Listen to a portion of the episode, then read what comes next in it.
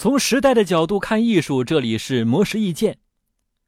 二零一八年二月十四号上午，故宫博物院与凤凰卫视在故宫举办发布仪式，宣布双方共同研发的《清明上河图》高科技艺术互动展演即将完成，于今年春夏之际与众人见面。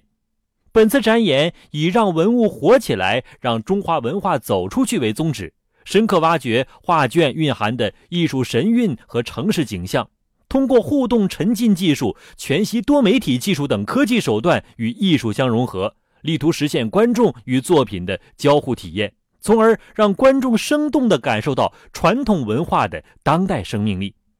此次展演并非简单的将《清明上河图》数字化，而是在尊重原作的学术基础上，结合现代艺术表演语言进行再创作。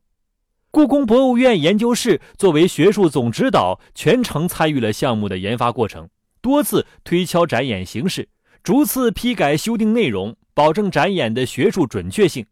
艺术家团队则依托逼真的舞台场景搭建三百六十度环绕的全息立体空间，还原《清明上河图》所展示的宋代人文生活图景。